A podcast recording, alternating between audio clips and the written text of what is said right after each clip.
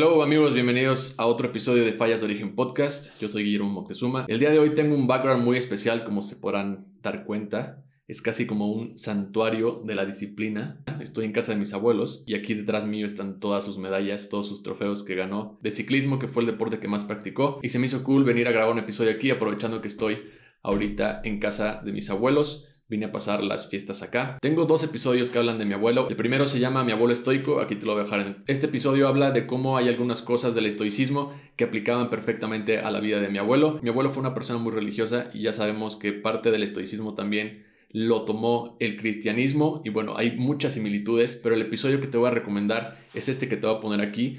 Es básicamente una entrevista que hice aún cuando estaba vivo. Fue un gran episodio, es de mis cosas más preciadas que tengo porque hice la mayoría de las preguntas que en ese momento creía que en un futuro voy a revisitar y de verdad te recomiendo mucho ese episodio porque hay mucha sabiduría ahí. Y aprovechando que estoy aquí, ya casi termina el año, quería hacer un episodio justo sobre el tema de los propósitos de año nuevo, porque cada año es como un nuevo ciclo y normalmente hacemos estos tipos de propósitos como algo para mejorar nuestras vidas, algo para sacar una mejor versión de nosotros mismos o simplemente ahora sí hacer esa cosa que has postergado durante mucho tiempo. Te voy a compartir 7 ideas estoicas. Puedes tomar las que más resuenen contigo o las que más apeguen a tu estilo de vida y creo que alguna de estas ideas te puede ayudar realmente a darle un cambio a tu vida en cualquier aspecto, ya sea en lo personal o en lo profesional. La primera idea tiene que ver con la base del estoicismo que mucho hemos hablado aquí, que es la dicotomía del control, la dicotomía de Epicteto. Y si ya has escuchado los demás episodios, ya sabrás que básicamente la dicotomía es que hay cosas que no tenemos control y hay cosas que sí controlamos. Todas aquellas cosas en las que no tienes control, lo que dice Picteto es que no pongas tu energía ahí porque es una pérdida de tiempo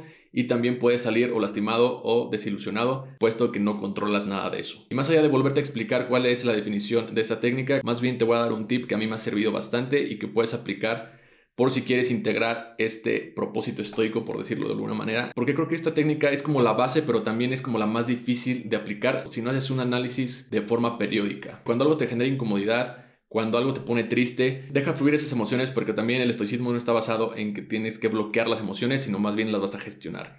Entonces, si te sientes triste por algo que te causó estar triste, deja fluir esa emoción, pero después trata de analizarla. Pregúntate si eso que te está provocando la tristeza está en tu control. Si no está en tu control, te será mucho más fácil entender que no tendrías por qué poner tu energía ahí y por lo tanto es mejor darle la vuelta a la página, o sea, seguir tu propio camino. Busca a lo largo de tu día tratar de aplicar este pequeño ejercicio. Cualquier cosa que perturbe tu tranquilidad, analiza de dónde viene y si realmente está en tu control. Conforme pasa el tiempo, te aseguro que te vas a sentir mucho más feliz y le vas a poner atención a las cosas que realmente te importan en tu vida. Propósito número 2, crea una rutina. Ya saben que aquí somos muy fan de la rutina y la rutina para los estoicos era algo muy importante porque les permitía estar en constante entrenamiento con la disciplina. Una rutina es la vía más rápida para la disciplina y creo que no hay prueba más grande que todo lo que tengo aquí atrás. Todas estas medallas son parte de una rutina creada por mi abuelo. Para crear una rutina te recomendaría que empieces con algo pequeño, con tres o dos cosas.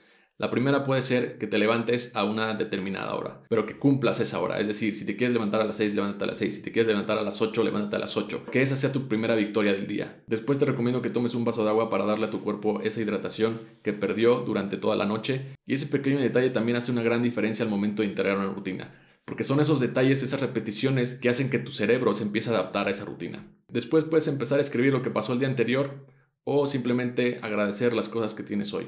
Y por último, puedes integrar o la meditación o el ejercicio. Yo te recomendaría hacer ejercicio, o bueno, te recomendaría las dos, de hecho, pero empieza por poco. Recuerda, la rutina es la vía más rápida para la disciplina. Propósito número 3, escucha más de lo que hablas. Zenón de Sitio, el fundador del estoicismo, decía que por algo tenemos dos oídos y una boca, para escuchar más y hablar menos. Creo que este es un gran propósito porque la mayoría de las veces no sabemos escuchar o también a veces hablamos de más y eso nos puede provocar incluso ansiedad o estrés. Porque si hablas de más y les dices a toda tu familia, a todos tus amigos que vas a correr un maratón este año, vas a tener esa presión, ese estrés o esa carga de cierta manera y eso va a hacer incluso que lo llegues a rechazar. Así que guárdate todo lo que quieras hacer y mejor concéntrate en tu propio camino. Propósito número 4. Medita tus acciones. Seneca nos aconseja meditar sobre nuestros acontecimientos para ver cómo hemos respondido entre ellos. ¿Tuviste una discusión con tu pareja o en tu trabajo? Analice después qué pudiste haber hecho mejor. ¿Cómo pudiste haber manejado la situación de una mejor manera para que la próxima vez puedas hacerlo mucho mejor? Estas meditaciones también puede aplicar, decía Seneca, para saber si realmente estás aplicando las, las, técnicas estoicas en tu vida. De esta manera puedes conectar la primera idea que era hacer consciente aquellas cosas que tienes control y las que no. Propósito número 5, sal a caminar. Pero sal a caminar con el propósito de conectar contigo, de conectar con tus pensamientos. Deja tus AirPods, deja la música y trata de conectar con todo lo que te rodea. Este es uno de los hábitos que me ayudó bastante este año porque normalmente cuando hacía este tipo de caminatas por la tarde o por la noche, me ayudaban sobre todo a entender un problema de una mejor manera o verlo desde otro punto de vista o incluso llegar a una mejor solución.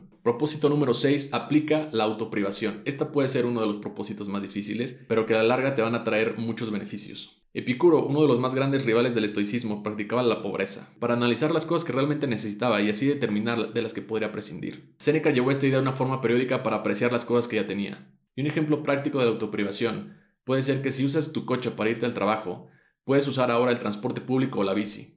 Si te bañas con agua caliente, trata de bañarte de lunes a viernes con agua fría y los fines de semana con agua caliente. Ve a cenar o a comer con tus amigos y no tomes nada de alcohol. Los estoicos descubrieron que la voluntad es como un músculo. Cuanto más hagas ejercicio, más fuertes y marcados se vuelven tus músculos. Así que cuanto más ejercites tu voluntad, más poderosa se volverá. Pero ¿cuál es el beneficio de aplicar la autoprivación? Puede haber dos cosas. Por ejemplo, volviendo a la idea de usar el transporte público o bici en lugar de tu coche para ir al trabajo. De esta manera, si la adversidad te quita tu coche, no será un impedimento para llegar a tu trabajo. Porque si llega a pasar, ya sabes cómo irte en transporte público o qué vías tomar para irte en bici y llegar a tiempo. Y la segunda es que le das mucho más valor a las cosas. Por ejemplo, si te bañas de lunes a viernes con agua fría, seguramente valorarás más los fines de semana porque tienes agua caliente. En ambos casos valorarás mucho más lo que ya tienes. Y el último propósito que puedes integrar para este nuevo año es darle la vuelta a los insultos. Y por insultos vamos a tomar la palabra de una manera general a todo aquello que nos pueda de cierta manera afectar. Una de las técnicas que los estoicos tenían para afrontar los insultos era observar la fuente es decir, la persona que te ha insultado. Por ejemplo, supongamos que estás tomando clases de actuación y tus compañeros se burlan de ti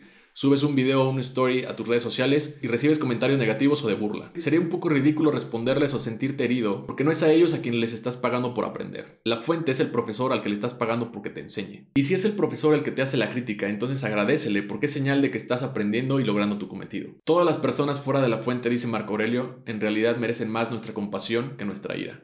Hasta aquí le voy a dejar, espero te hayan servido estos 7 propósitos estoicos que puedes integrar para tus propósitos de este año nuevo. Recuerda que el estoicismo es una filosofía de práctica. Si la quieres aplicar en tu vida, hay un precio que pagar. Ese precio es la disciplina, la práctica y seguir aprendiendo. Te invito a darle like al video si te gustó y suscribirte al canal para que no te pierdas ninguno de los episodios. Y aprovecho para desearte un muy feliz año, que logres todas tus metas y propósitos que te propongas. Muchas gracias a todos los que han seguido este proyecto desde el inicio, a todos los que se van sumando.